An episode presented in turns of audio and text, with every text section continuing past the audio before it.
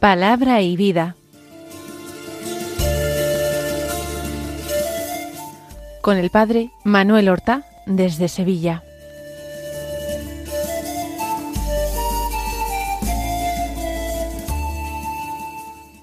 En el nombre del Padre, del Hijo y del Espíritu Santo. Amén. Alabados sean Jesús y María. Muy buenos días, queridos amigos, oyentes de Radio María y seguidores del programa Palabra y Vida. Hoy es el jueves de la vigésimo sexta semana del tiempo ordinario, pero como es 5 de octubre, vamos a celebrar las témporas de acción de gracias y de petición. Son días en que la Iglesia nos recuerda esa doble dinámica que debe atravesar la oración cristiana. Acción de gracias y petición. Y sobre todo en ciertas fechas, al comenzar un nuevo curso, al producirse el momento de recolección de cosechas, pues conviene acordarse de pedir a Dios nuevos beneficios y dar gracias por los beneficios recibidos. Es costumbre loable celebrar estas témporas durante tres días de la semana, dedicando un día a la petición, otro a la súplica de perdón por los pecados cometidos y otro a la acción de gracias. Al menos se tienen que celebrar con estas dimensiones un día que debe ser, que tiene que ser el 5 de octubre. La misa, aun sin ser una solemnidad, tiene dos lecturas del Antiguo y del Nuevo Testamento con su salmo responsorial y luego el Evangelio. La primera lectura del Antiguo Testamento es del libro del Deuteronomio. Del capítulo ocho los versículos siete al dieciocho, que dicen así Habló Moisés al pueblo diciendo Cuando el Señor tu Dios te introduzca en la tierra buena, tierra de torrentes, de fuentes y veneros, que manan en el monte y la llanura, tierra de trigo y cebada, de viñas, higueras y granados, tierra de olivares y de miel, tierra en que no comerás tasado el pan, en que no carecerás de nada, tierra que lleva hierro en sus rocas, y de cuyos montes sacarás cobre, entonces comerás hasta hartarte, y bendecirás al Señor tu Dios por la tierra buena que te ha dado. Pero cuidado, no te olvides del Señor tu Dios, siendo infiel a los preceptos, mandatos y decretos que yo te mando hoy. No sea que cuando comas hasta hartarte, cuando te edifiques casas hermosas y las habites, cuando críen tus reses y ovejas, aumenten tu plata y tu oro, abundes de todo, te vuelvas engreído y te olvides del Señor tu Dios, que te sacó de Egipto de la esclavitud, que te hizo recorrer aquel desierto inmenso y terrible con dragones y alacranes, un sequedal sin una gota de agua, que sacó agua para ti de una roca de pedernal, que te alimentó en el desierto con un maná que no conocían tus padres, para afligirte y probarte, y para hacerte el bien al final. Y no digas, por mi fuerza y el poder de mi brazo, me he creado estas riquezas.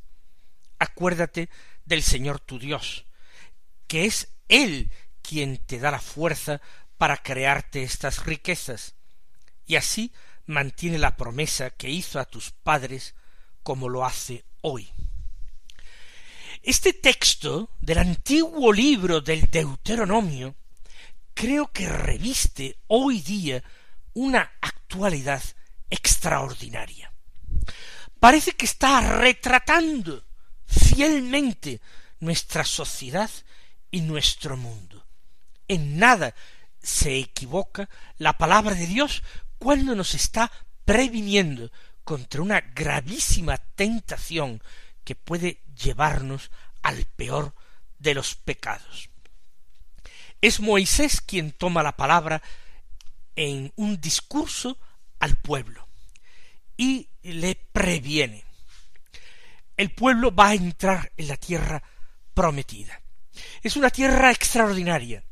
Se describe con minuciosidad.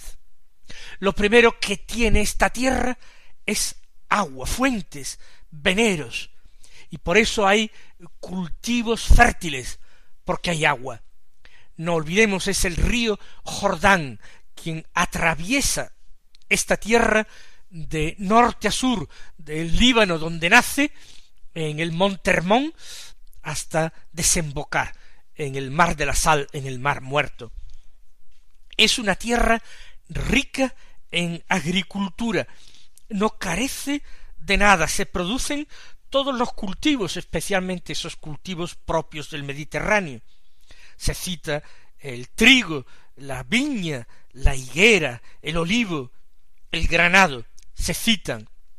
Por tanto, es una tierra que será abundante en pan. También miel, habrá colmenas, no carecerás de nada.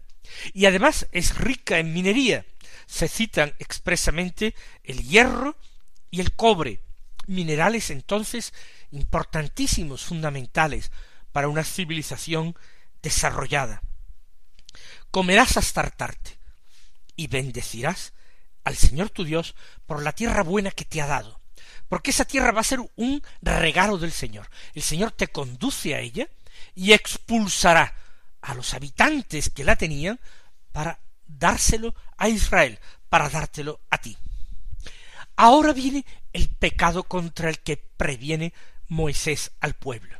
El pecado consistiría cuando se encuentre uno en plena abundancia, gozando y disfrutando de todas estas cosas, de todos estos bienes materiales, olvidarse de Dios, ser ingrato con Dios, terminando uno por atribuirse a sí mismo el origen de esta riqueza y de esta prosperidad.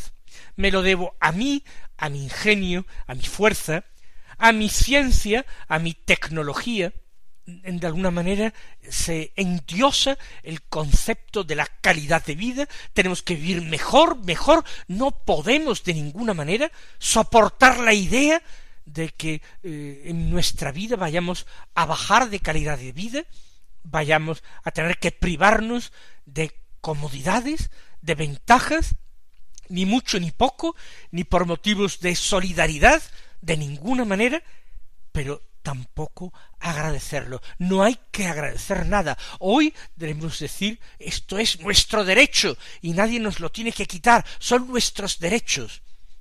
Y los políticos que prometen más, pues obtendrán mayor cantidad de votos, por lo que porque lo que es innegociable es que por otros motivos vivamos con menos medios materiales, con menos bienes materiales. Ese es el Dios, ese es el becerro de oro del hombre actual. Y entonces dice Moisés, cuidado, no te vuelvas engreído y te olvides del Señor tu Dios. El olvido va a ser primero progresivo, luego total, hasta llegar a la más perfecta apostasía, renegar de Dios. Y después de renegar de Dios, llegando a la apostasía, todavía no hemos tocado fondo. Después viene el odio a Dios, el rechazo y el odio de Cristo, y el rechazo y el odio de lo cristiano y de la Iglesia y de cada uno de los creyentes, a los que se atribuye todo lo malo, porque se piensa que la ley de Dios es la cortapisa que me impedirá a mí convertirme en un pequeño Dios que disfruta de todo sin ser sometido a nada, a ninguna restricción, a ningún precepto moral, todo lo que pueda materialmente hacerse o pensarse, incluso lo más disparatado, lo más contrario al sentido común, todo eso lo haremos para mostrar que no hay Dios que me pida cuentas.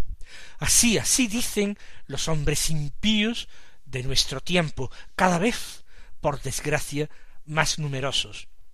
Hombres que han olvidado el sentido de la gratitud hombres que terminan no amando ni siquiera a sus propios padres, ni siquiera a los hijos que conciben, y mucho menos aman al que da la vida y al que es perfecta imagen y perfecto modelo de toda paternidad. No digas, dice Moisés, por mi fuerza y el poder de mi brazo me he creado estas riquezas. No lo digas porque mentirías, pero además irritarías a Dios. Vamos nosotros a pedir al Señor ese espíritu de alabanza y de acción de gracias, que nosotros siempre pongamos en relación nuestra vida y todos los bienes que alimentan y sostienen esta vida los pongamos en relación con Dios, que todo en la prosperidad nos sirva para alabar y bendecir a Dios, y lo que venga en épocas de contrariedad, de escasez, también nos sirva para poner nuestra confianza en el Señor, para dirigirle confiadamente nuestras súplicas y agradecerlas. Y si hemos caído en alguna de esas actitudes ingratas o impías, si nos hemos olvidado de Dios en el día a día de este año, vamos a pedirle también hoy perdón y vamos a prometerle que nos vamos a convertir con la ayuda de su gracia.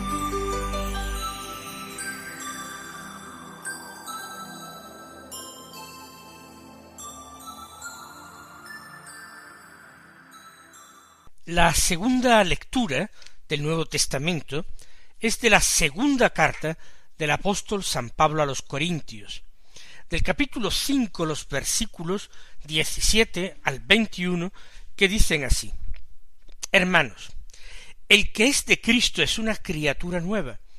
Lo antiguo ha pasado, lo nuevo ha comenzado. Todo esto viene de Dios, que por medio de Cristo nos reconcilió consigo y nos encargó el ministerio de la reconciliación. Es decir, Dios mismo estaba en Cristo reconciliando al mundo consigo, sin pedirle cuentas de sus pecados, y a nosotros nos ha confiado la palabra de la reconciliación. Por eso nosotros actuamos como enviados de Cristo, y es como si Dios mismo os exhortara por nuestro medio.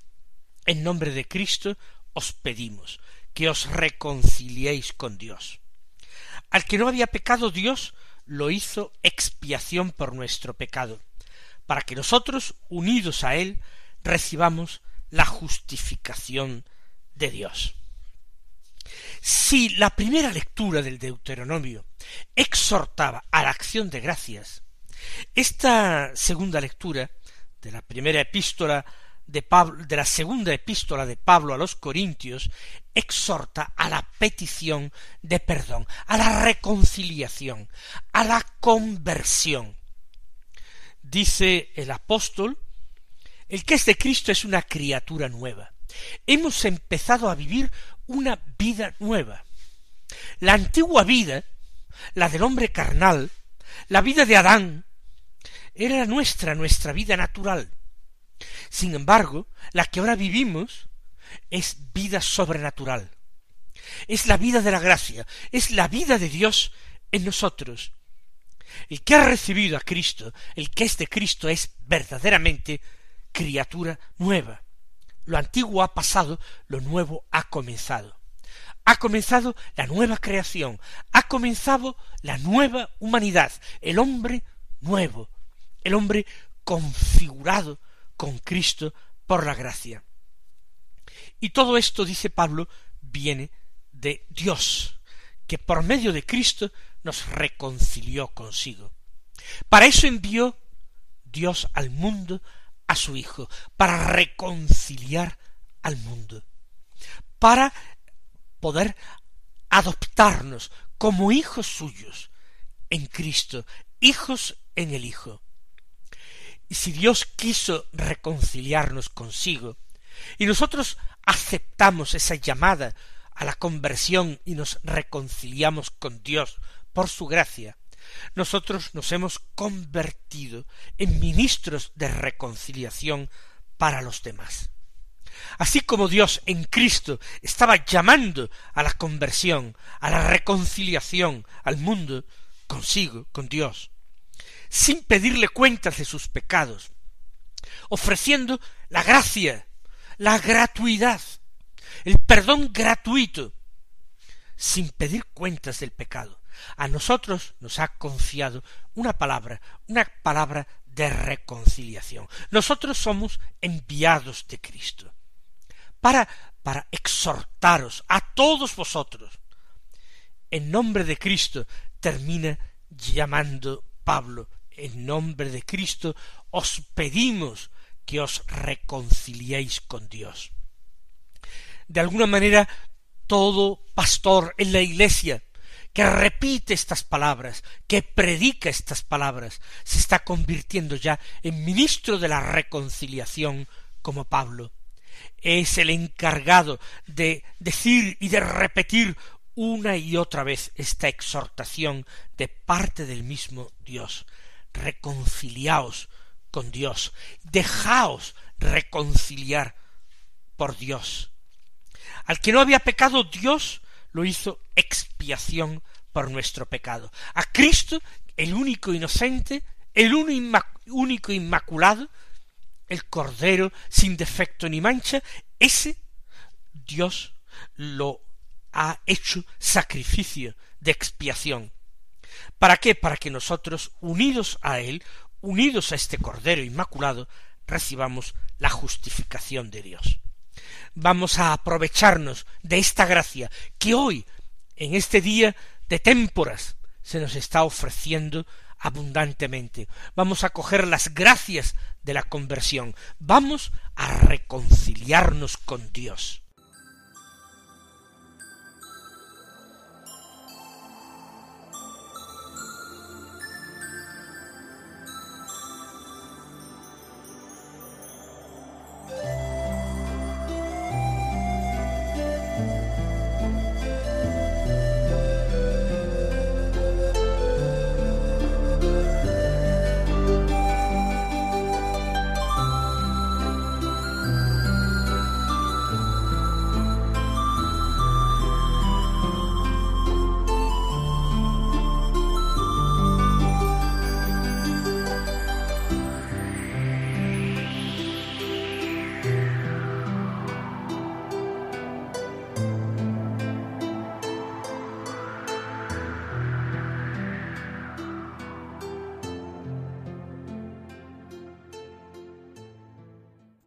Finalmente el Evangelio de la Misa, que es según San Mateo, del capítulo siete los versículos siete al once que dicen así. En aquel tiempo dijo Jesús a sus discípulos, Pedid y se os dará, buscad y encontraréis, llamad y se os abrirá. Porque quien pide, recibe, quien busca, encuentra, y al que llama, se le abre. Si alguno de vosotros le pide su hijo pan, le va a dar una piedra, y si le pide pescado, le dará una serpiente. Pues si vosotros que sois malos sabéis dar cosas buenas a vuestros hijos, cuanto más vuestro Padre del cielo dará cosas buenas a los que le piden. Jesús parte de una verdad que hay que creer con firmeza, una verdad que ya Pablo, en esa segunda carta a los Corintios que hemos escuchado, proclamaba, que somos hijos de Dios, que Él nos ha creado como criaturas nuevas, nos ha adoptado en Cristo. Pues si somos hijos, saquemos conclusiones.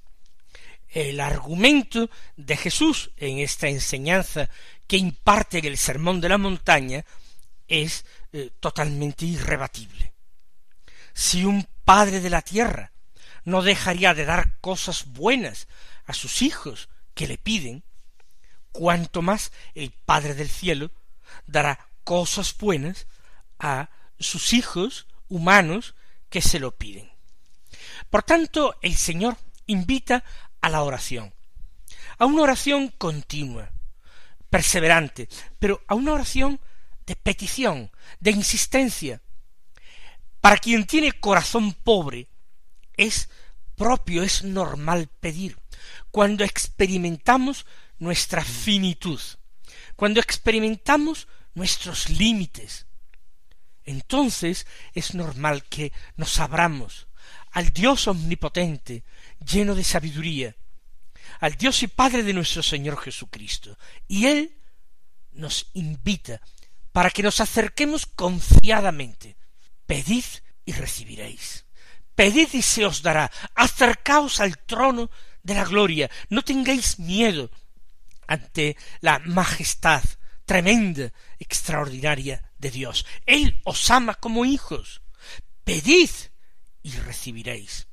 Buscad y encontraréis. Tenemos que buscar los bienes, bienes de la tierra y bienes del cielo. Tenemos que buscar al mismo Dios y Señor nuestro, porque Él se deja encontrar por todos los que le buscan con sincero corazón. Llamad y se os abrirá. Llamad a las puertas del reino eterno. Llamad a las puertas de vuestro propio corazón, porque quien habita allí es el Señor, y Él aguarda pacientemente nuestra llamada. Y junto a todo esto, la afirmación, si vosotros que sois malos, y es verdad, lo somos, y lo que es peor, ignorantes, con mucha frecuencia, estúpidos. Vamos a rogar entonces con esa confianza a la que nos exhorta la palabra de Dios. Vamos a pedir la gracia de la conversión, la gracia de vivir en continua acción de gracias. Vamos a pedir todos los bienes que nos son necesarios para una vida digna y humana. Que el Señor os colme de bendiciones y hasta mañana si Dios quiere.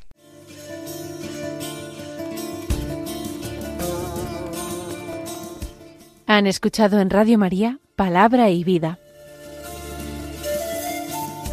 un programa que dirige el Padre Manuel Horta.